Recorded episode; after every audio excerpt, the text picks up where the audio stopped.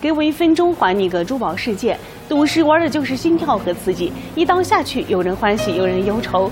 这样的事情在玉石界并不少见。在中缅边境的老街上，有一个叫杨老三的商贩。战乱爆发的时候呢，出于对安全的考虑，欲举家逃亡到了中国。随身携带的只有一块祖传的磨刀石。战乱和生活的艰难让杨老三的两个孩子得了风寒，而同乡的吴征知道这件事后，买了两只鸡给杨老三送去。杨老三在宰鸡的时候一时找不到切板，就拿祖传的磨刀石给代替了一下。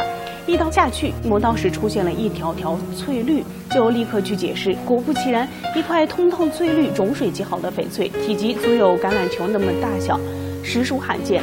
在场的专家一眼就鉴别出这是一块极品翡翠，周围的玉商们听闻都跑来观看，纷纷叫价要购买这块玉石，最后以两千万的价格卖给了一位玉商。杨老三从此过上了新的生活。